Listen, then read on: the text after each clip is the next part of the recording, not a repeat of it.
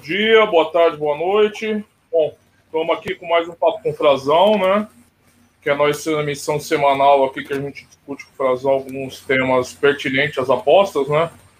A gente tenta pegar alguns temas que estão mais em voga, ou que a gente considera importantes né, para a educação do apostador, para o aprimoramento do apostador. E a gente traz o Frazão aqui como aquele convidado especial para dissertar um pouquinho e passar a visão dele né, sobre todo esse tipo de temática que a gente considera muito importante. É, quero agradecer a todo mundo que vai assistir o vídeo. Quem puder assinar o canal também eu agradeço e deixar um comentário, uma pergunta. Até porque é, a emissão de hoje é basicamente são perguntas remanescentes de outra emissão que a gente fez de perguntas e respostas e dado o volume, né? E às vezes algumas perguntas demoram mais para ser respondidas do que outras, né? A gente acabou não respondendo tudo e é sempre muito frustrante assim para quem pergunta não ter a sua a sua pergunta respondida e eu fiz fui na emissão referente, peguei as perguntas que estão remanescentes e pendentes de serem respondidas pelo Frazão e basicamente vai ser a nossa tônica de hoje aqui, né? Algumas delas têm alguma conexão é, teórica, outras não, mas de qualquer forma eu acho que são questões importantes que podem ajudar a gente a aprofundar mais a discussão aqui sobre apostas. É, quero agradecer novamente a presença do Frazão aqui. Obrigado, Frazão. Prazer novamente dividir aqui o espaço contigo, principalmente para falar de apostas aí. Bem-vindo. Rodrigo, bom dia. É, eu que agradeço a oportunidade né, de estar compartilhando um pouco do seu conhecimento. É, saudações aí a toda a nossa audiência que esteja nos assistindo, né, não sei qual horário, mas já deixo aqui as minhas saudações. E vamos aí nessa edição tentar responder mais perguntas, né, como você bem disse, daquelas que não puderam ser respondidas em outras edições. E com certeza deve ter ficado alguma ainda sem responder, que graças é, é esse nosso bom trabalho o pessoal está interagindo bastante e há muitas perguntas em aberto. Vamos trabalhar aqui para tentar elucidar pelo menos a grande maioria delas. É, né, o pessoal, é, é, o importante é eles perceberem que aqui não tem nenhum oráculo, né, que na verdade a gente está, ao mesmo tempo que a gente tenta compartilhar os conhecimentos que a gente tem, né, não é uma relação professoral aqui, né, é, a gente não é professor, nem a gente tenta ajudar só, né? Claro que as experiências são muito importantes, né? Para cada um, é, a gente vai desenvolvendo, né? Eu novamente repito, para mim é, é muito subjetiva a, a, atividade das apostas esportivas e é, cada um vai acabar desenvolvendo o seu método, né? Claro, claro que quando algumas pessoas é, compartilham os caminhos que elas traçaram é, para chegar a algum lugar ajuda um pouco a você escapar de armadilhas e às vezes tentar observar por um ângulo que às vezes você não tinha observado alguns aspectos, né? Mas o fundamental também, além das perguntas, é a pessoa é, se, é, mergulhar nas apostas, né? É só apostando que você aprende, né, Frazão? É isso aí.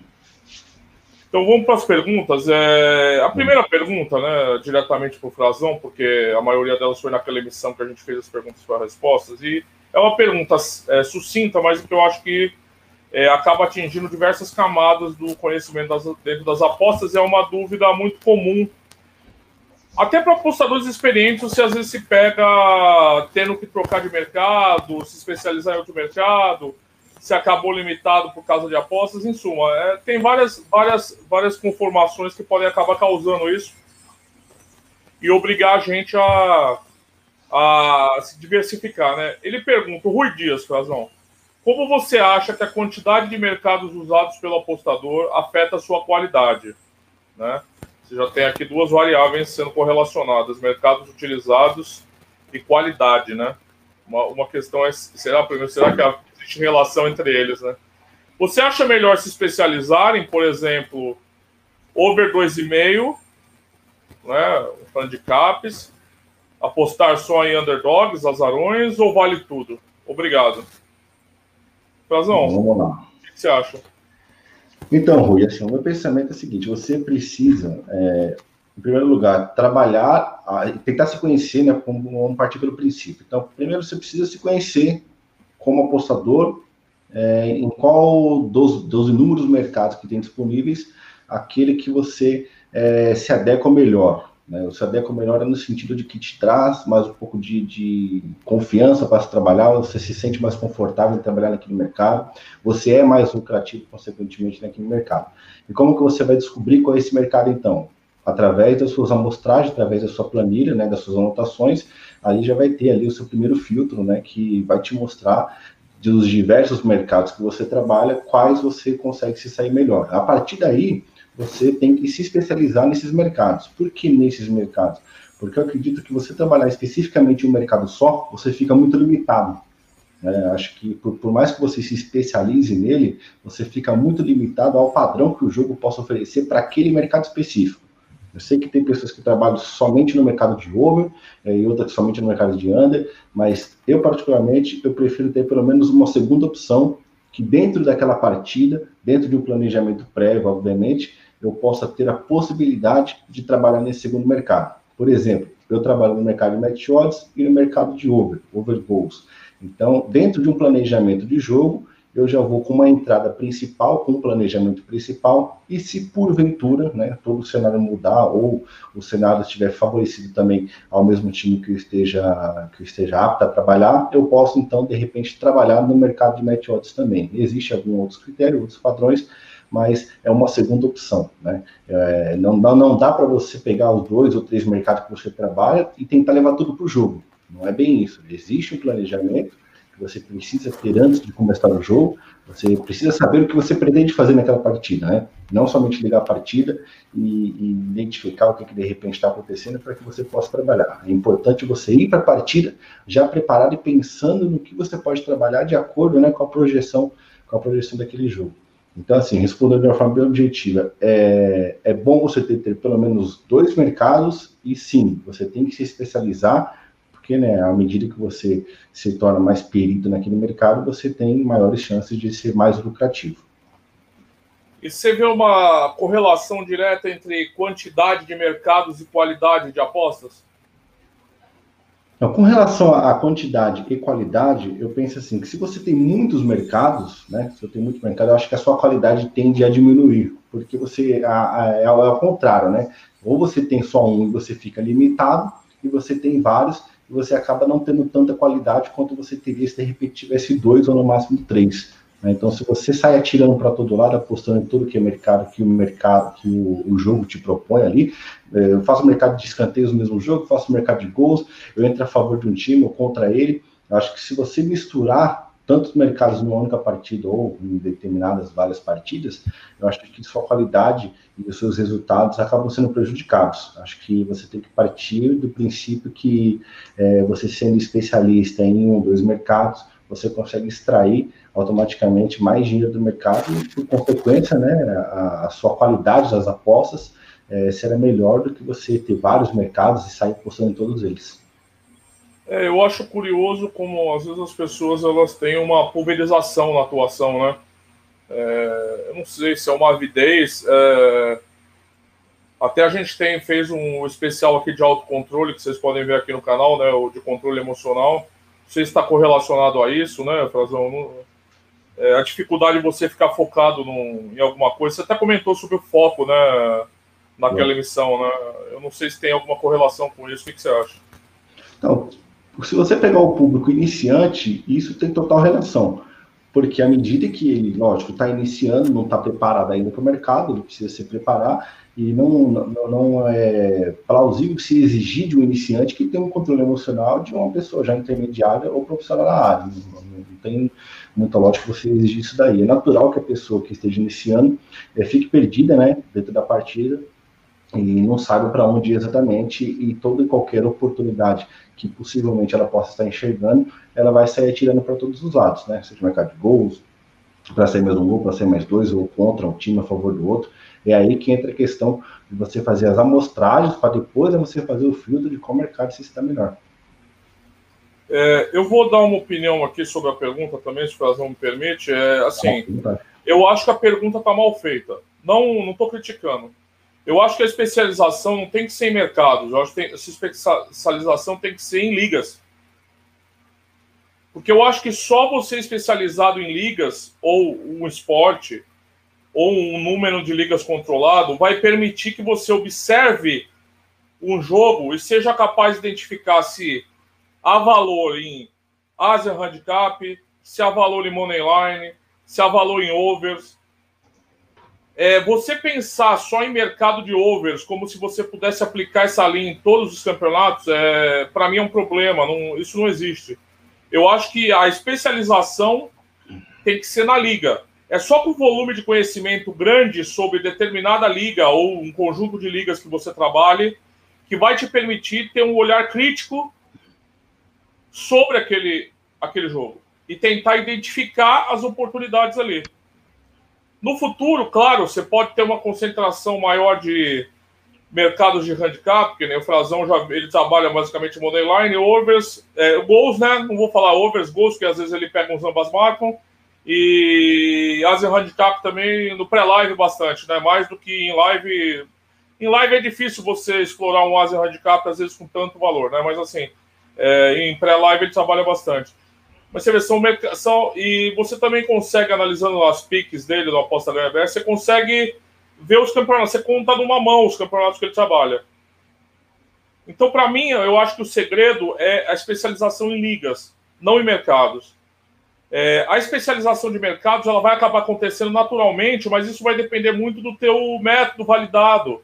É, como o Frazão disse, para onde o teu caminho nas apostas vai levar. Provavelmente você vai ser mais sharp numa coisa e menos sharp em outra. É normal, ninguém é bom em tudo, né? Embora algumas pessoas tentem vender que elas são boas em tudo, né? E eu acho que o primeiro pensamento é você tentar acumular a maior quantidade de conhecimento sobre ligas, sobre as equipes. Eu sou defensor de uma abordagem sempre qualitativa das apostas, né? O Frazão também pensa um pouco assim pelo trabalho dele. E eu acho que pensando na qualidade da informação que você vai obter, não estou falando informação, ah, se aquele time é, vai entregar jogo, não. Estou falando informação sobre a equipe. Você conseguir identificar fatores essenciais sobre a equipe e que te permita extrair aposta de valor sobre essa equipe ou essas equipes quando elas se confrontarem. Eu acho que o segredo da especialização são em ligas, no conhecimento de ligas, não em mercados. Quando você pensa em mercados antes, eu acho que está cometendo um erro metodológico. Você vai vou trabalhar só com over. Trabalhar com over aonde? Aonde? Você vai trabalhar com over da Bundesliga ou Campeonato da Bielorrússia? É uma diferença enorme de, de abordagem do Brasileirão para o Campeonato Argentino não dá para ser especialista em overs, você precisa ser especialista em overs do Brasileirão, ou overs da Série B. O, o conhecimento essencial é, é, mais sobre o desporto e o futebol do que sobre mercados, na minha opinião. O que, que você acha, Frazão? Faz todo sentido, né? Faz todo sentido, mas é, pensa assim que até que se chegue, né? Até que se chegue ao ponto de você identificar, né? identificar aonde você é, tem o melhor desempenho, e a partir daí você aperfeiçoar aquele, aquelas entradas, você vai identificar qual é o mercado, você vai aperfeiçoar aquelas entradas e, obviamente, na sua amostragem vai ter também é, aonde você está fazendo aí as suas apostas, né? Então, claro que inicialmente a pessoa vai apostando em tudo qualquer tipo de campeonato. E a planilha, aí vem a importância da anotação. As anotações das apostas que você realiza está muito atrelado nas informações do seu trabalho. Está né? diretamente atrelado a isso. Então, quando você vai identificar que você, de repente, é melhor no over HT, no over para sair um gol no HT, né? É, de repente na Alemanha, você já vai identificar que na Alemanha, né? Você na Bundesliga, por exemplo, você é melhor neste mercado. De repente no Brasileirão, você é melhor no mercado de ambos. E aí você vai fazer esse filtro, vai fazer essa correlação e vai se aperfeiçoando. Eu acho que à medida que você vai trabalhando né, partindo aí do, do, público iniciante e vai trazendo essas amostragens, você vai apostar em tudo que é campeonato e você precisa realmente fazer esse filtro, você precisa dar valor a esse filtro, porque, como você bem disse, não tem como comparar né, um campeonato da Bundesliga com o da Bielorrússia. Né, são níveis tá, é, é, totalmente diferentes, tudo é diferente, todo nível é diferente, não tem como. Tanto é se você pegar o futebol brasileiro e comparar com qualquer futebol da, da Europa, dos principais campeonatos da Europa, não tem como comparar. O futebol brasileiro realmente é atípico, as condições também são atípicas, o campo é, é diferente, né? a estrutura é diferente. Então, tudo isso faz diferença no, no, como um todo, no conjunto. Né? Então, acho que a medida, por exemplo, eu trabalho nos quatro principais campeonatos da Europa e no Campeonato Brasileiro. Né? E algumas alguns jogos é, da, dos campeonatos da Sul-Americana, no caso a Copa Sul-Americana e Libertadores. E, claro, na, na Champions League, que envolve a Europa.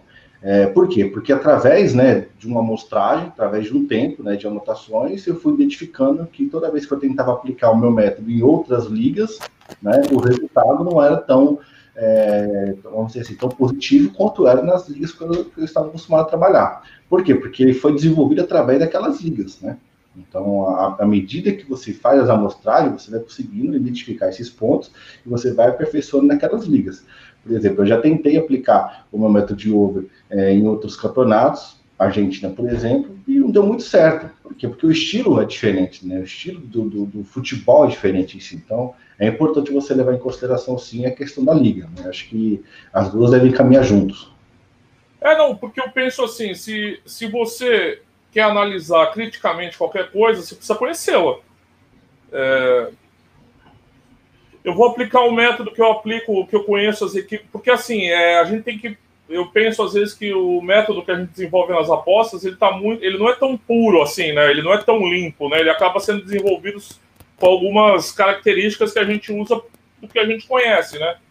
Então, assim, se eu for começar a apostar no Campeonato da Costa Rica, né, a validação que eu tive do meu método do Brasileirão vai valer muito pouco. Né? Vai valer muito pouco se a gente for usar em outro lugar, né? Vai precisar de uma adaptação. Ele pode até funcionar, né? Dependendo dos pesos que você dá, mas, por exemplo, é, fatores de mando do Brasileirão são diferentes do campeonato argentino, que são diferentes do campeonato uruguaio. É, você acaba mudando qualitativamente até o peso, né? Por isso que eu prefiro que a pessoa, quando fale em especialização, ela fale em especialização de liga, né? Eu até queria te perguntar uma opinião que eu acho bastante curioso, que está ficando na moda hoje, assim, é, é, profissionais e pessoas que vivem das apostas é começar a oferecer, olha, vai ter 15 grupos aqui de Telegram, um para tênis, um para campeonato belga, um para NFL, um para NBA, um para e as pessoas acabam tendo que lidar com com 15 tipos de especialidades, assim, né? E eu não sei, eu não, eu não consigo. Eu te falar a verdade, eu não consigo. Eu não consigo, fazer. Então, e... você imagina é, um cara amador, iniciante, comprando... Você imagina... Não, nem, nem às vezes comprando, às vezes é em troca de você se registrar numa casa ou tal.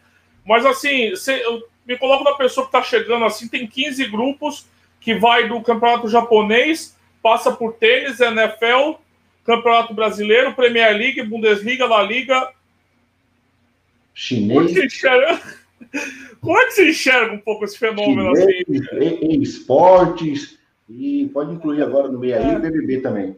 É, isso, isso, isso, isso, isso. É, e, eu, eu, às vezes eu fico pensando como é que a pessoa que está chegando, assim, né, que chega, que chega, olha isso, né, Primeiro, eu sei que não está é, totalmente relacionado com a pergunta, mas é que eu vi uma conexão aqui nessa questão da especialização, tá? É, banca, banca, né? Porque, assim, é, para você testar alguém, você precisa seguir todas as apostas da pessoa, né? Como é que você vai seguir, né? É, assim, como é que você vê esse fenômeno? Eu sei que é uma pergunta meio genérica, assim, mas só uma impressão sua sobre, sobre isso. E é, depois é... você acha que alguém pode ser especialista em NFL, tênis, NBA e Brasileirão e Série B ao mesmo tempo? Depois da, dessa primeira pergunta, eu quero que você responda essa segunda. Bom, a primeira é a seguinte, com relação a, essa, esse mix né, de, de grupos, mix de esportes, eu acho que eu não consigo enxergar que você, o usuário, né, o usuário que vai entrar ali é, nesse tipo de, de conteúdo, nesse tipo de serviço, independente de qual seja o método que ele entrou, se foi através de, um, de uma retribuição por se cadastrar numa casa de aposta que o tipo se indicou, ou se ele está pagando por isso, é, eu não vejo como ele ser lucrativo em tantas modalidades ao mesmo tempo. Eu, sinceramente, dentro da minha pequenez como apostador aí há cinco anos no mercado e tendo vivido muitas experiências e participado de coisas semelhantes como essa no passado, é, e obviamente meus resultados foram totalmente negativos até quebrar a banca, eu não, eu não consigo enxergar, contemplar que um usuário independente se ele tem a banca para isso. Já começa pela questão da banca, porque são gestões diferentes, riscos diferentes, né? Então, assim, é, esporte diferente. A partir do momento que você trata de esporte diferente, já começa a complicar. Né? Se você tem um grupo de futebol e um grupo de NBA, já começa a, a, a ficar difícil, porque a precificação, os mercados estão totalmente diferentes né, de um esporte para outro. Você trabalhar dentro do futebol em algumas ligas diferentes, pode ter algum tipo de relação ali, o risco de repente é um pouco menor, os preços, na maioria das vezes, são um pouco mais equilibrados, mas quando você muda de esporte, acho que já muda totalmente a questão da leitura é, do evento, né?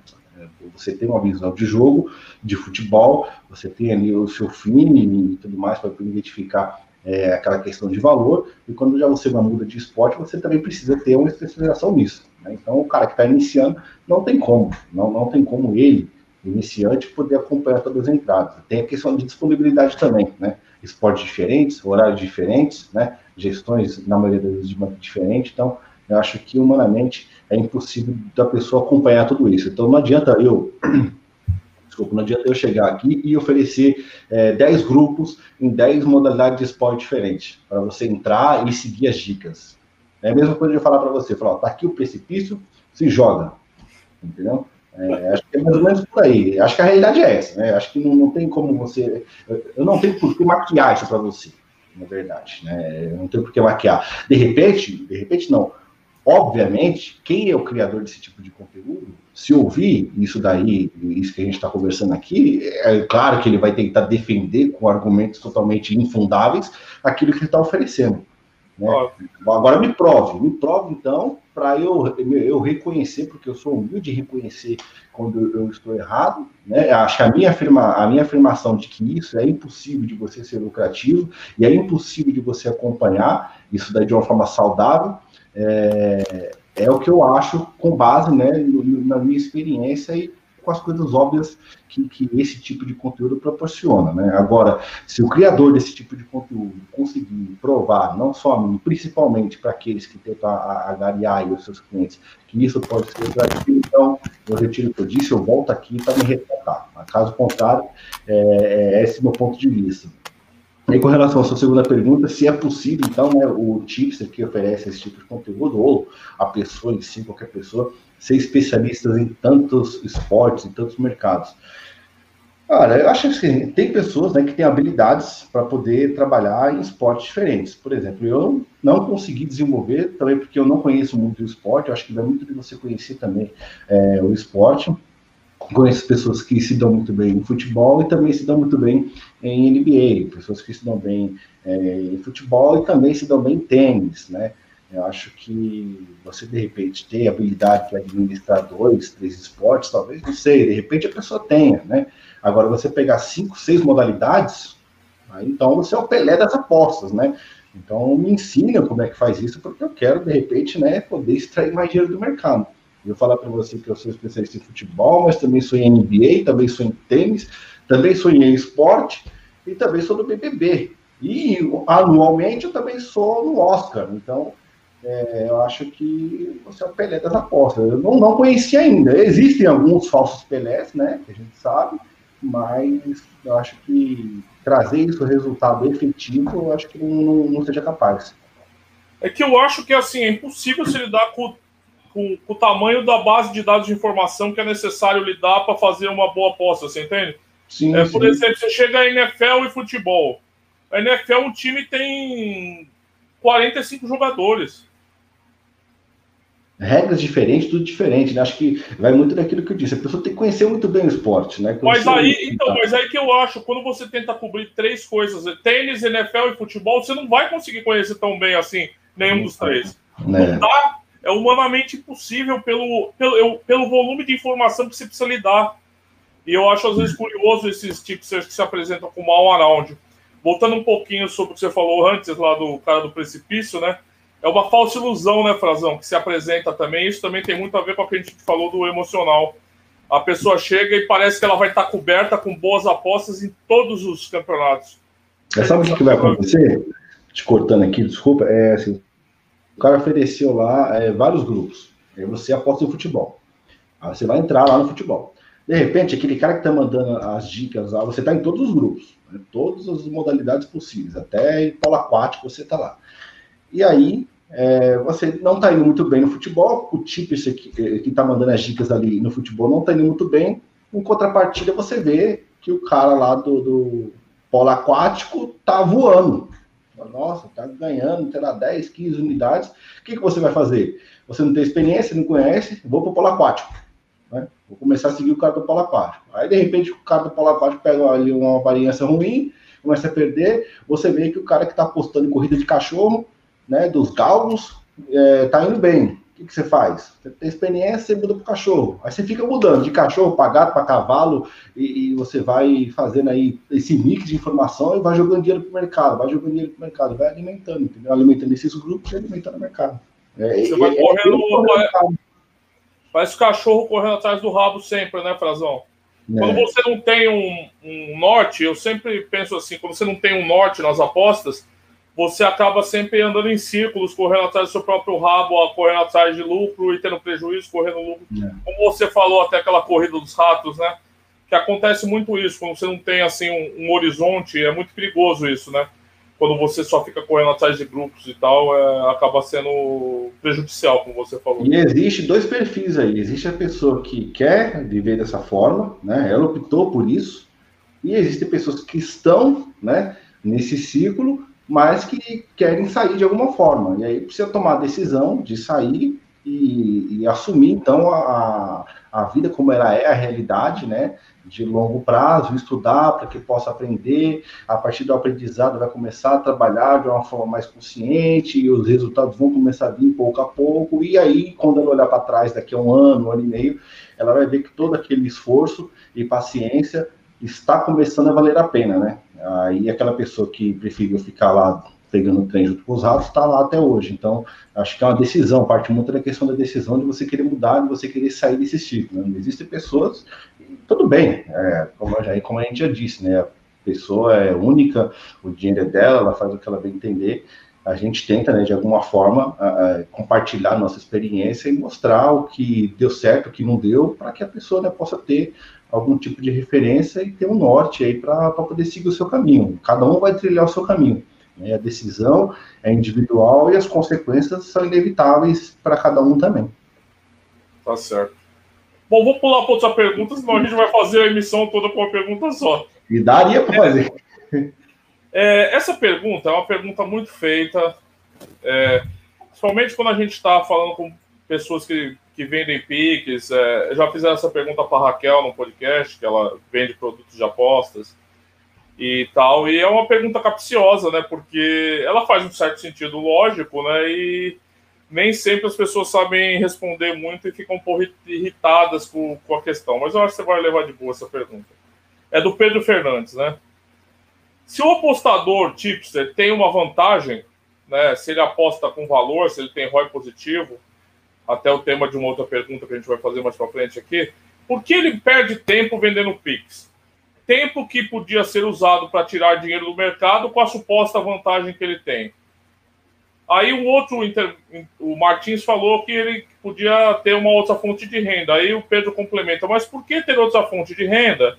Se o tempo que ele perde com marketing, com clientes, ele podia ganhar muito mais apostando com essa vantagem que ele tem que é uma vantagem pressuposta, porque se ele está vendendo o pacote de Pix é porque ele dá lucro, né? E se ele dá lucro, ah, no fundo a pergunta é: se o cara, se você tem lucro com as apostas, por que você não tira o dinheiro do lucro das apostas e você vende pacote de Pix? O que, você pensa um pouquinho sobre isso, Frazão? A pergunta do Pedro Fernandes.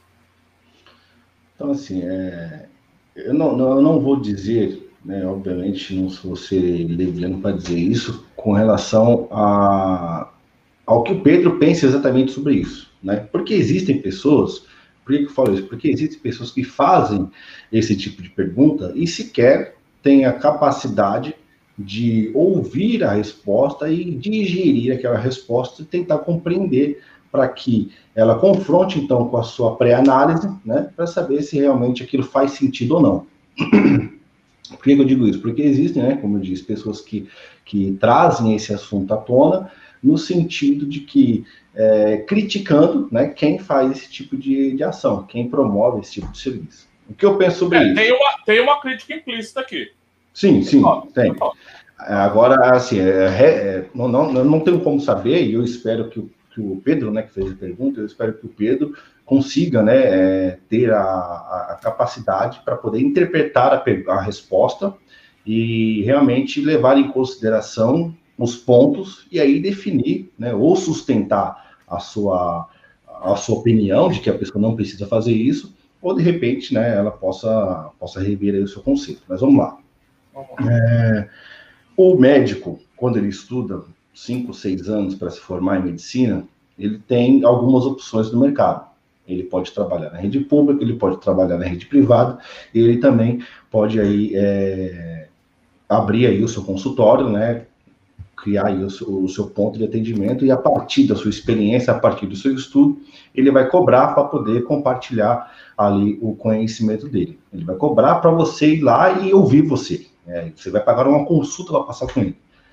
O engenheiro, por sua vez, né, outra profissão, mas é algo mais ou menos similar. Vai estudar e, quando formado, quando estiver capacitado, ele vai cobrar da pessoa para fazer o desenho ali da sua casa, da sua obra. E tantas e tantas e tantas outras profissões. Né? Por que, que o você não pode fazer isso? Né? Já é um primeiro ponto de reflexão. O TIPS é profissional, uma pessoa que trabalha de forma transparente, honesta e que realmente é, tenha experiência no mercado para poder se dispor a abrir esse tipo de serviço.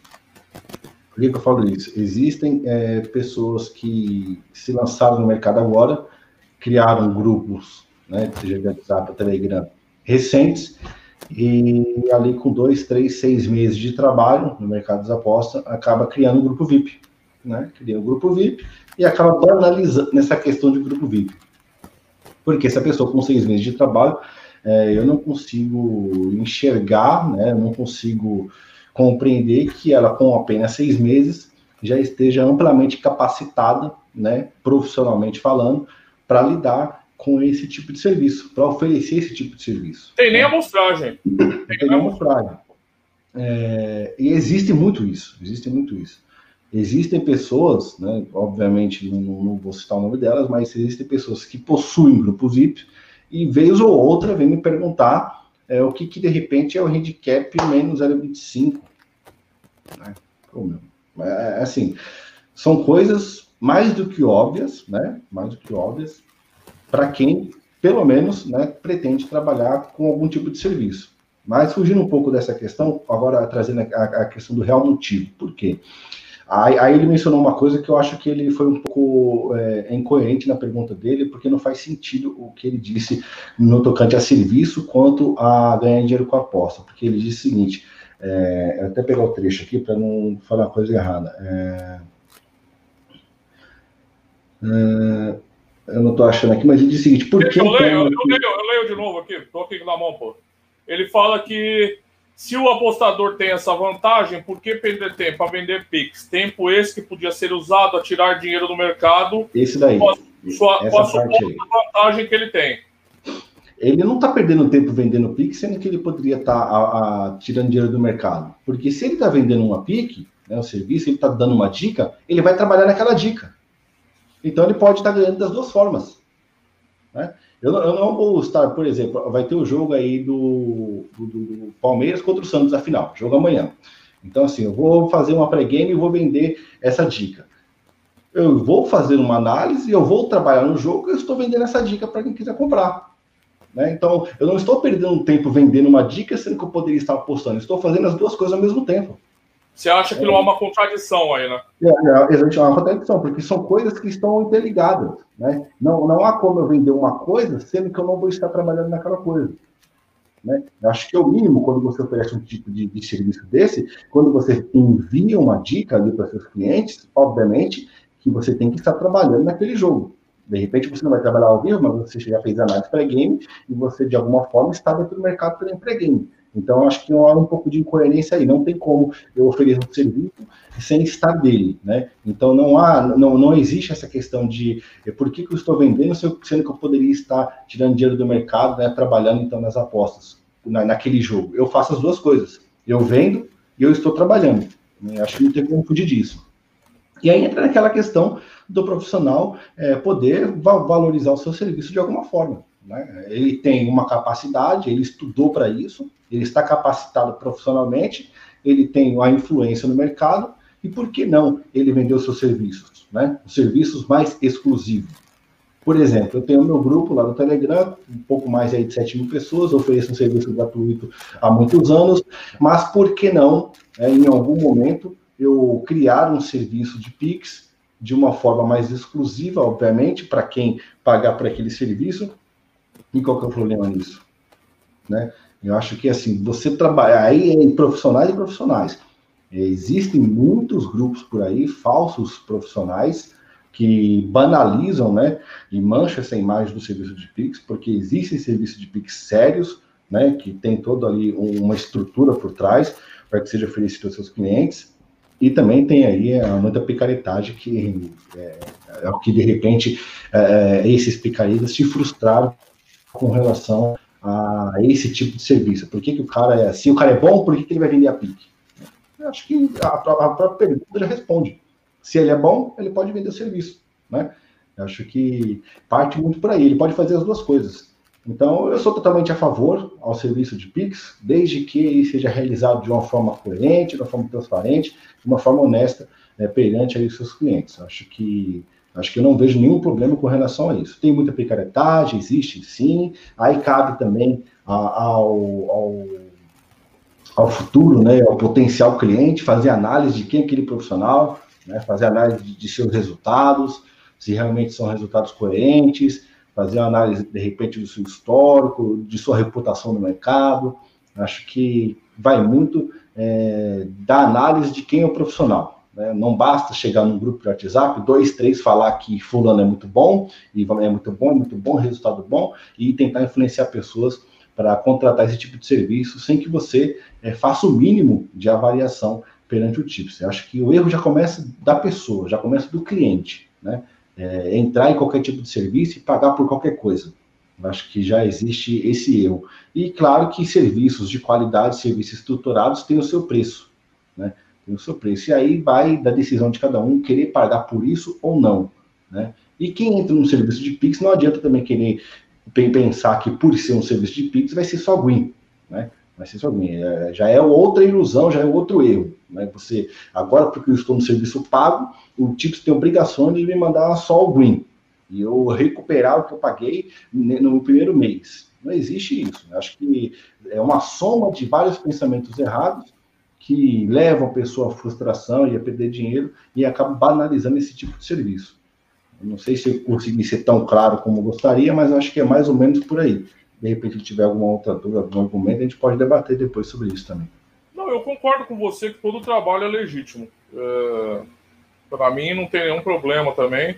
Só que eu acho também essas pessoas que estão dispostas a se colocar como vendedores de um serviço têm que também se sentir confortáveis no momento de ser cobrados.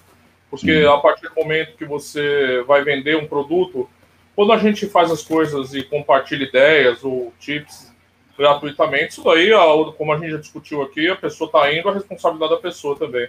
A partir do momento que você vai vender, você precisa ter um monitor público com as suas apostas, na minha opinião. Você precisa ter um ROI positivo com longo prazo, porque são critérios mínimos para, é, por exemplo, você falou de médico, engenheiro, para são as obras que aquele engenheiro fez, são a carreira daquele médico, é, o tipster tem uma identidade, precisa ter uma identidade. Quando você faz as coisas gratuitamente, você não tem que provar nada para ninguém. Você está partilhando aquilo gratuitamente, você fez sua aposta, partilhou, ué, a pessoa vai se quiser. Você fez seu trabalho ali, a sua aposta, você não está obrigando a ninguém aí. A partir do momento que você vende, eu acho que isso encerra algumas responsabilidades como vendedor que são essenciais, assim como do comprador também, como você destacou bem. É, cabe ao comprador também avaliar as coisas, né? A princípio, e também, gente, não seremos hipócritas aqui. Tem uma questão de risco aqui, né? quem aposta está colocando o dinheiro dele em risco. Muitos que vendem nem param de apostar às vezes. Não apostam, sequer apostaram, como a gente já discutiu aqui algumas vezes. Então você ganha dinheiro sem colocar o seu em risco. Isso é uma crítica? Não é uma crítica, é uma constatação. Talvez muitas pessoas na mesma situação, se eu chegasse para essas pessoas e falasse: Ó, oh, você pode ganhar dinheiro sem colocar o seu dinheiro em risco, ou você pode ganhar algum dinheiro, menos geralmente, colocando o seu dinheiro em risco. Que escolha você faria? É isso, é um serviço. Eu só acho que assim, a partir do momento que você está disposto a vender, você tem que entregar o produto. Se é um produto, então ele vai ser avaliado com critérios diferentes do que aqueles que a pessoa está partilhando gratuitamente. Você citou o exemplo agora, se amanhã você abrir o grupo VIP, Frazão, hoje você dá suas tips, você, parte, você faz sua aposta, faz sua análise e partilha. Ok. A partir do momento que você passa a cobrar um serviço, você vai ter que. A cobrança vai ser diferente. A, a sua autocobrança vai ser diferente. Então é natural. Eu também não vejo a princípio problemas. Não acho que é moralmente errado também, não sou só que eu, eu acho fundamental também que é, a gente lembrar sempre que os critérios de cobrança têm que existir, assim. Não é aquilo, ah, tô com meu serviço aqui, eu faço o que eu quiser e tá total.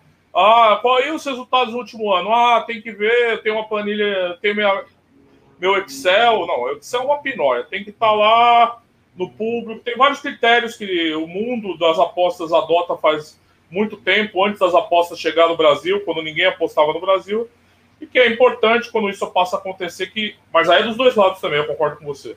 Não é só de um lado, não. É, o comprador tem que ter responsabilidade também. É como eu já falei de cursos aqui, eu acho que é um dia um tema que a gente vai discutir também, que eu acho que é, é um tema que está cada vez ficando mais popular, né, Frazão, pela profusão dos cursos. E é, é aquilo, é, o, o, cabe a, o cara que está vendendo, eu já critiquei muito, mas, poxa, ele não está colocando a arma na cabeça da, de ninguém para comprar né, a responsabilidade também do comprador. Então, eu acho que esse ponto é importante também para a gente destacar, né? Não é uma vítima e um vilão, né? Porque às é. vezes parece que está se falando que alguém é vítima. Nossa, olha, estava lá passando com a carteira, veio, veio o cara e bateu a carteira. Não é bem assim, né? A gente, eu concordo com o que a gente tem que é, ser mais racional nessa análise, né? Nesse ponto. É, acho que Primeiro, aquela questão de, de responsabilidade do vendedor, né, de oferecer o, o, seu serviço de qualidade, obviamente que ele, em momento algum, e isso a gente vê também por aí, em momento algum ele pode prometer resultados positivos. Eu acho que essa falsa garantia gera uma expectativa, uma expectativa errônea de quem vai comprar aquele serviço, e obviamente ele vai ser cobrado por isso se não entregar esse tipo de resultado mas não tem como ele garantir que esses resultados serão positivos dentro de um mercado de renda variável, né? Não, não, não, por mais que o método dele seja lucrativo, e isso a longo prazo pode ser sim lucrativo, mas ele não pode dar, é, usar como argumento de marketing a garantia do resultado positivo. Acho que já começa errado a partir, a partir daí, dessa propaganda enganosa, né? É, embora enganosa em duplo sentido, porque embora ele vá trabalhar para que os resultados sejam positivos, obviamente, para fidelizar aqueles clientes e trazerem outros, mas eu acho que a, a palavra garantia, eu garanto, né?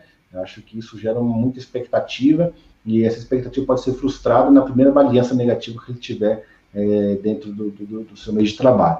E, claro, precisa ter a relação de responsabilidade, compreender que você está lidando com um investimento de renda variável, embora seja um mercado esportivo, mas que os resultados, né, a avaliação, você como cliente, você vai avaliar o resultado da pessoa, pelo menos, né, no mínimo, sei lá, seis meses a um ano.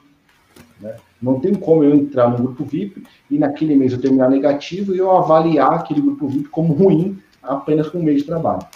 Né? Eu acho que ao longo do ano, ao longo de 12 meses, você pode sim terminar alguns meses é, no prejuízo, alguns meses em rede, mas que seguindo ali coerentemente as suas apostas, o seu método de trabalho, a gestão em todos os critérios básicos, acho que o que importa realmente é o resultado final e investimento é, é isso. Você lidar com investimento é isso. Você vai ter variâncias positivas, variâncias negativas, e aí entra na questão também que acho que é, tem, tem uma relação muito peculiar com o mercado financeiro Né? Existem várias empresas, várias empresas que oferecem relatórios, né, que são os famosos distribuidores de relatórios, é, de determinados investimentos. Relatórios para o mercado de ações. Está é, tá muito popular, inclusive, isso hoje. Né, dentro do mercado de ações, você pega small caps, que são aquelas ações com valor pequeno, mas com potencial é, grande de, de, retorno, tem os fundos imobiliários, enfim, tem vários, vários dentro do mercado de ações, tem várias outras subcategorias, e dentro do mercado de investimentos também tem vários outros ativos, né? E existem empresas que têm ali os seus analistas que analisam todo esse mercado, geram um relatório e vendem esse relatório para você com assinatura mensal. Né? É, um, é um serviço de PIX para o mercado financeiro. Né? Você tem ali o mercado financeiro, diversas opções para você realizar a sua aposta, né? realizar o seu investimento, porque você está apostando naquilo que pode tirar lucro. É uma aposta no mercado financeiro. Consegue compreender? Tipo, você está apostando que aquela ação vai subir. Então você investiu naquela ação com a aposta e a, e a expectativa de que ela cresça para te gerar lucro. Né? É, e muitas das vezes você se baseia no relatório de alguma empresa que você contratou para fornecer aquele relatório. E você paga uma mensalidade para aquela empresa. Existem diversas empresas, empresas que são é, coerentes, existem empresas nesse mesmo mercado que usam né, os gatilhos mentais e garantias para te induzirem a contratar o serviço dela, empresas que que, embora sejam grandes, mas a sua reputação no mercado é, é das piores possíveis, justamente por essa abordagem, por esse tipo de garantia que ela gera. Então, isso está muito atrelado à questão da venda, de como vai te oferecer o serviço, entendeu? Acho que quando você contrata um serviço de Pix, você está, obviamente, com a expectativa de ter lucros com aquele serviço, mas você está apostando, colocando dinheiro é, em risco no mercado e a partir do momento que você entra no mercado, você está sujeito a ganhar e a perder, e você tem que compreender esse tipo de, de risco e ter responsabilidade sobre isso. Acho que é, essa falsa ilusão de que ser VIP, ser grupo VIP é sinônimo de green, e se o cara terminar em red, ele é o pior, e você sai do serviço, acho que é, já há um erro aí de, de interpretação do que você espera. Acho que parte muito mas, disso. Mas você concorda que ele tem que ter provas dadas, né? Por exemplo, tem que ter Sim. um ROI positivo nos últimos Sim. três anos. Né? Não é eu chegar, abrir um grupo e falar, ó, confia em mim nos próximos dois anos na fé. Não, é, eu acho que o time tem. Por isso que eu falo do registro importante. Falar, ó, como você falou de mercado financeiro, fundo de ações, fundo de multimercado, ó, você quer entrar nesse fundo? Nos últimos cinco anos eu bati o CDI todo ano. Fala, bom, ok. Nos últimos cinco anos, o ROI desse tipster aqui foi 7%. Ó, ok. Eu gosto desse número. Eu vou entrar. Ah, no primeiro, segundo mês foi, foi, foi red? Não é essa avaliação. Você avaliou pelos últimos cinco anos do cara. Né? Você vai querer, é, você vai querer que ele entregue aquilo. Ele tem que entregar, Frazão. Ele tem, porque ele está é. vendendo, ele tem que entregar, não é um favor. É, é um serviço. É, é como um fundo. É um, Para mim, é como um fundo. É, Ok, cara, por exemplo, esse ano, o cara teve prejuízo, um fundo normal. Você vai culpar? Você vai sair? Não. Você vai olhar para os últimos 10 anos daquele fundo e vai ver que todo ano ele bateu o benchmark dele. Aí você vai falar, pô, é um acidente de percurso, eu vou ficar, né? Porque ele entrega, né? Eu acho que é o mesmo raciocínio do serviço de tips. Tem que ter um compromisso com a entrega também, mas a avaliação do, do comprador tem que ser sobre o passado. É, como é que é aquele chavão, Frazão, que o pessoal usa muito? É, é resultados passados não garantem resultados de, de, de resultados futuros, né? Não é, não é. Tem gente que. Você sabe como é que é? O pessoal entra numa, num fundo de ações porque esse mês está dando 12%. Aí é. nos últimos cinco meses, ó. Você quer ver um exemplo? Você falou esse tipo de ações, exemplo que, que me veio aqui na memória, e acho que vai muito da questão da análise. Né? É, recentemente, recentemente, no início de janeiro, dia 3, dia 4, por aí, eu fiz um aporte num fundo, num fundo, num fundo logístico, né? E esse fundo tinha entregue em 2020 menos 45%.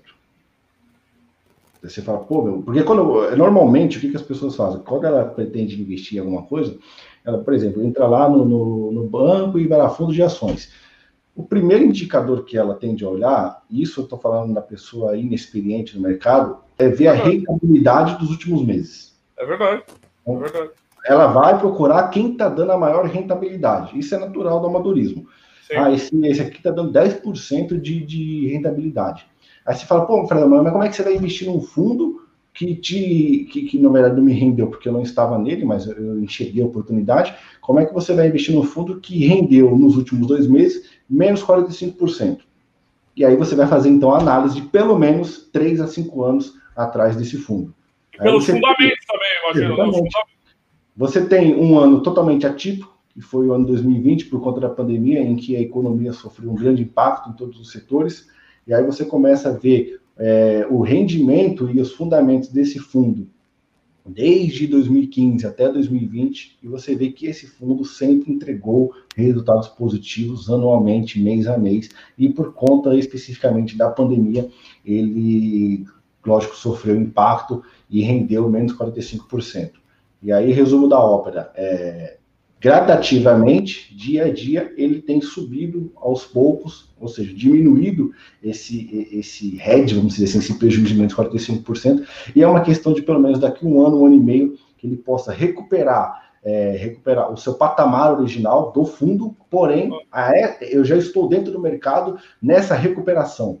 Então, até que ele recupere o seu preço original, eu já ganhei 45% do meu valor investido. Você comprou é, barato, né? Você comprou as barato. barato.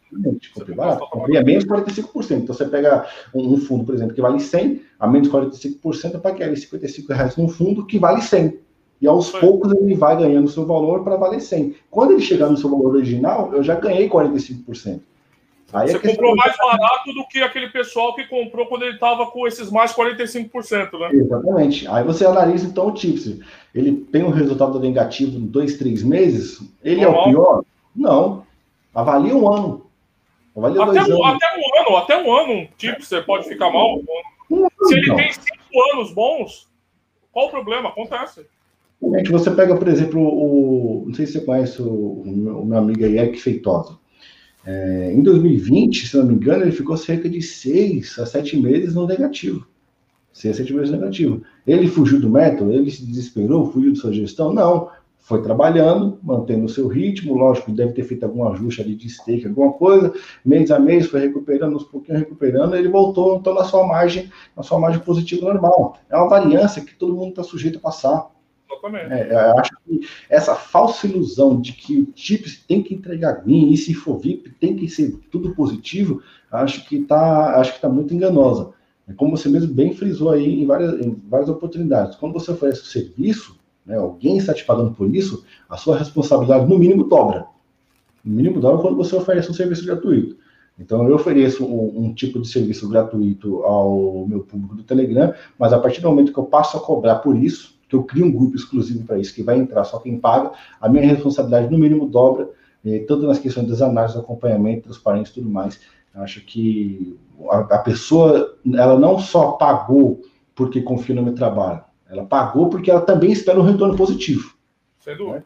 Né? Que existe essa relação. Ela não pagou porque ela gosta de mim e acha fofinho. Não, ela pagou porque ela, de alguma forma, confia no trabalho e ela quer resultado positivo.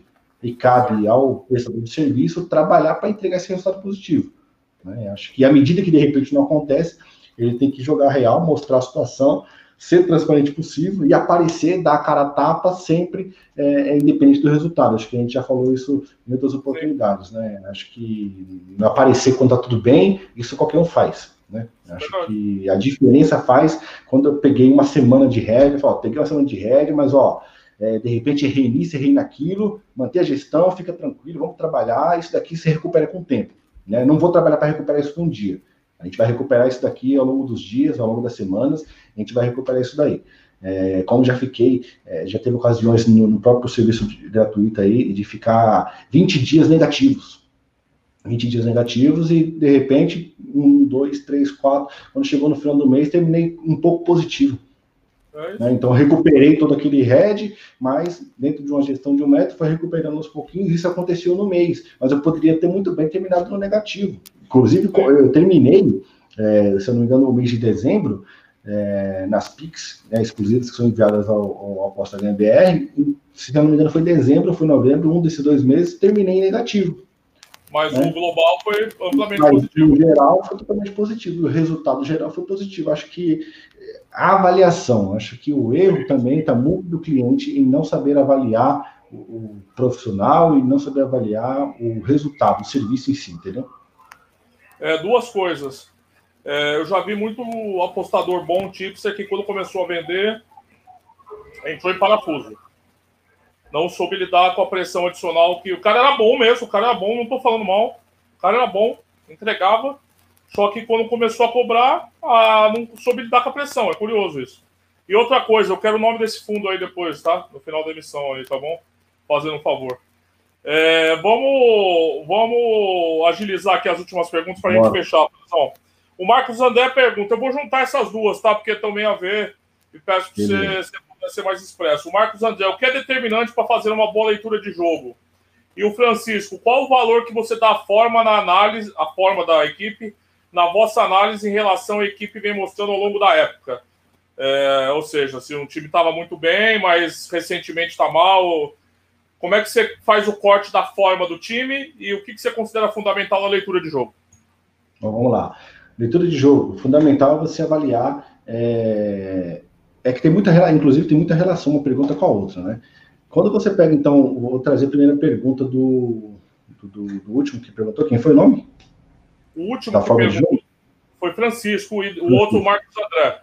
Então, trazendo a pergunta do Francisco, então, em primeiro assim, com relação à forma. Então, você tem um time, por exemplo, o time do São Paulo, né, que, que é um exemplo bem, bem evidente aí, recente, que teve um pouco de dificuldade até encontrar o seu plano de jogo, conseguiu implantar um sistema de jogo que tinha dado certo em algumas equipes, e ele fixou esse sistema de jogo, principalmente na questão da sede de bola, né? Sede de bola curta, e conseguiu então é, desenvolver o seu plano de jogo e conseguiu ganhar jogos e ter um resultado positivo por conta disso. E aí veio aquela questão da eliminação contra o Grêmio, e depois veio a derrota contra o Red Bull Bragantino, e foi uma sequência de derrotas.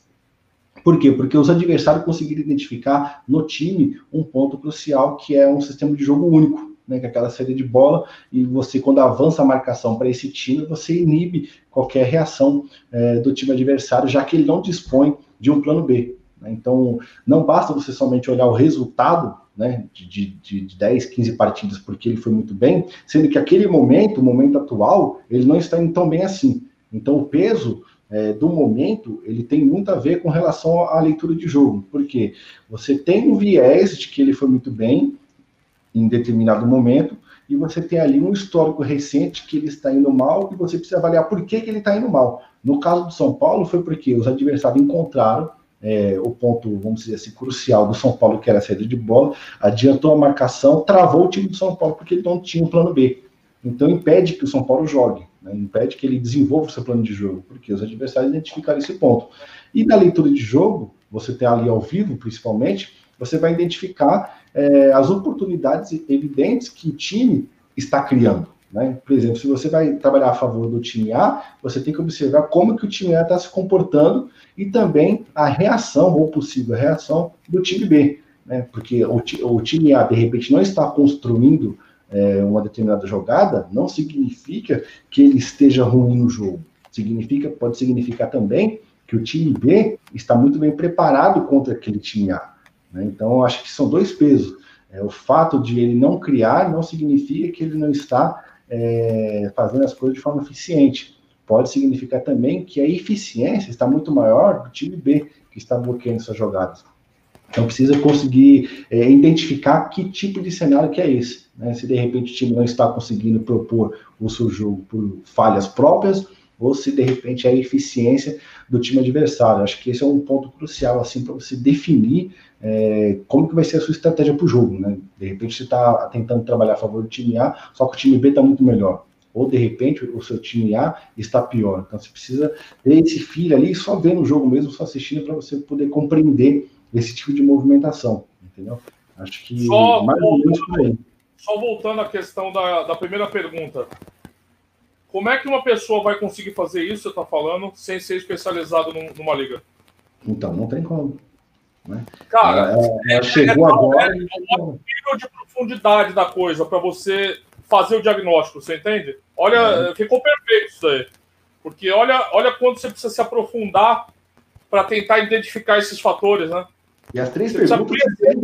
As três perguntas é, e eu só lembrei de uma coisa também, eu acho que é fundamental que você falou também, para você tentar antecipar, às vezes, uma equipe que está muito mal, mas você consegue começar a ver elementos ali que podem te permitir antecipar uma reação, né, Frazão? Do Sim. mesmo jeito que você percebeu uma equipe que estava bem e você já começa a identificar aquela coisa degradando, como você está falando do São Paulo, às vezes uma equipe que está mal, você também vai conseguir antecipar as casas de apostas para ver uma reação ali, pegar odds de valor, né? Porque você vai conseguir ver isso antes de outras pessoas, né? Eu acho, não sei se faz sentido. Claro, em algum momento, né? Em algum momento a equipe que está jogando bem, né? Não significa que porque ela está jogando seis, sete, oito jogos bem, que ela vai jogar o próximo bem, né? São pessoas né, são variantes que, de repente, naquele, naquele jogo específico, duas ou três peças ali não está conseguindo desempenhar muito bem e automaticamente o fluxo de jogo acaba sendo impactado.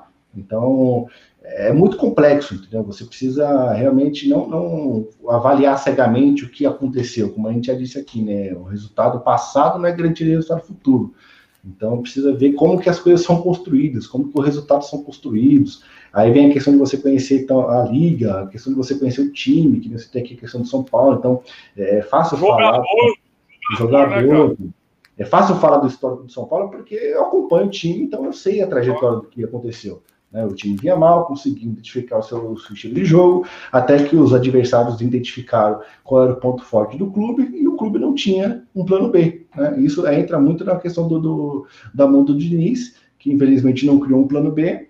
É, os times souberam né, bloquear a ação do time do São Paulo e inibiu qualquer reação do time do São Paulo. E aí entra as outras questões, emocional e tudo mais, que a gente não vai se aprofundar. Mas é mais ou menos nesse sentido.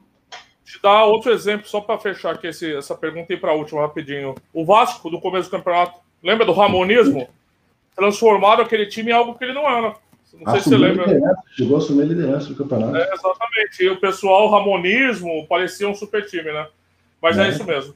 A última pergunta, Frazão, é do Felipe Oliveira, um pouco mais polêmica. O que você acha dos tipos que sai batendo no peito, falando por, por aí que apenas um rate serve para provar que o modelo tem expectativa matemática positiva. Aqui é uma pergunta, eu acho que do parâmetro que você considera importante para avaliar o desempenho de um apostador, nem só de tipos, mas de um apostador, né? Eu não gosto do win rate, tá? Eu acho um indicador é, muito pobre. Eu, sinceramente, eu, eu acho desprezível, assim, o win rate. Para mim não diz nada. Se alguém me fala um win rate, tem tanta coisa que precisa, média de odds, ROI. Para mim, o ROI, o ROI, o ROI, o ROI, o ROI, mais uma vez o ROI para mim. Para mim não precisa de mais nada. Claro, eu vou querer depois dissecar um pouquinho, porque tem apostadores que têm ROI positivo, mas não tem o meu perfil de risco, tá? Por exemplo, caras que passam o mês inteiro, apostam em odds muito altas, a gente já discutiu isso aqui. E ele vai errar 30 apostas, vai acertar duas e ficar com ROI positivo. Só que eu não tenho emocional para esse tipo de apostador. Então eu acho importante que se a gente vai seguir alguém que seja com perfil parecido. Tá? Mas para mim é o ROI. O rate para mim não vale nada. Frazão, quais os parâmetros que você considera mais essenciais aí para avaliar o desempenho de um apostador? Eu nem falo de tips, eu falo de qualquer apostador. Então, como você mesmo disse, sim, o ROI ele, ele evidencia muito é, até a questão do perfil do apostador. Né? O rate tipo, não significa, não significa praticamente nada, porque ele pode muito bem ter uma amostragem de odds, sei lá, um 10, um 15, um 20, na soma do bem, né, da soma de 100 e acertou 80 e 80% de acerto. Né? Chama atenção, chama atenção, mas como é, acertou em quê? Né? Qual é o grau de risco? Qual é a odd média? Né? Qual é a odd média? A exposição, é... né? A exposição. Então, o em rate em si significa nada, né? não tem peso algum. É uma amostragem, um indicador, né, que muitos, obviamente, pegam essa taxa de acerto para fazer disso um marketing, né? E aí entra novamente naquele ciclo da, da, questão da interpretação e da avaliação. O cara que está do outro lado está vendo, nossa, o cara tem 70%, 80% de taxa de acerto. Aí chega lá, não, vou assinar o serviço dele. Aí assina o serviço dele e coloca lá, sei lá, um time para vencer, a 1,30, 1,20. Pô, mas é, olha a exposição né, de uma odd dessa para a comparação do risco e o retorno, né, em relação ao risco e retorno. Então, acho que essa amostragem é, é, totalmente falsa, acho que não deve se avaliar. Você tem que avaliar, sim, a questão também da odd média, isso é uma amostragem interessante, porque através da odd média você consegue identificar o risco que ele está que ele está correndo para obter aquele resultado e a relação risco-retorno, né? De repente você perde uma odd de 1,80, você precisa de uma, um, mais um win e mais um pouquinho de lucro para você recuperar. Né? O cara que tem uma odd média de 2 é um por um. Né? Perdeu uma, se ganhar outra, já recuperou. Então, é bem equilibrado.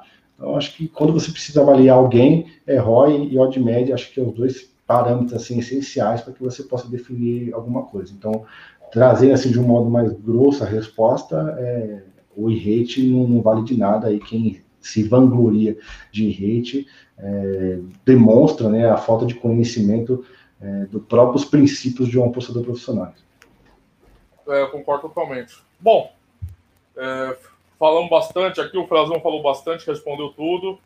Quero de novo agradecer a presença dele aqui, agradecer quem vai assistir e se quiser deixar qualquer pergunta ou comentário adicional sobre qualquer uma das nossas falas aqui, fique à vontade, que a gente, assim possível. A gente está aqui toda semana com o Papo com o Frazão e também a live, que é ao vivo. Então, se ficar alguma dúvida, se preferir perguntar ao vivo, é só entrar no dia da live que a gente deixa agendada de um jogo, que a gente faz a, as apostas ao vivo aqui com o Frazão, que a gente vai responder com toda satisfação. Frazão, muito obrigado pela presença, sempre um prazer falar de apostas contigo. E passo a palavra para despedir aí da galera. Valeu, Rodrigo. Eu agradeço novamente a oportunidade aí para você compartilhar um pouco do seu conhecimento com a gente. É, agradeço a audiência de todos. Eu espero que, que possam, de, de forma bem sincera, refletir sobre tudo que a gente disse aqui. Né? Como a gente já disse, você bem frisou no início do, do nosso vídeo aí, é, não somos nenhum donos da verdade. Eu acho que a gente compartilha aquilo que a gente obteve ao longo de anos de experiência, que a gente acredita que seja o correto, tem comprovações, né? desses pontos. Então, reflita sobre essas respostas. Vamos é, manter um, um, debate saudável, um debate que possa realmente trazer o crescimento para ambos. Né? Estamos aqui à disposição para ouvi-los e para respondê-los e, e, e ouvi-los também com seus pontos de vista. Compartilha com a gente aí, use o espaço de comentários para deixar a sua opinião ou deixe aquela pergunta guardada para, na oportunidade da live, você também fazê-la. Agradeço aí novamente a audiência de todos e até a próxima. É isso aí, gente. Obrigado e até mais. Valeu, Frazão. Um abraço.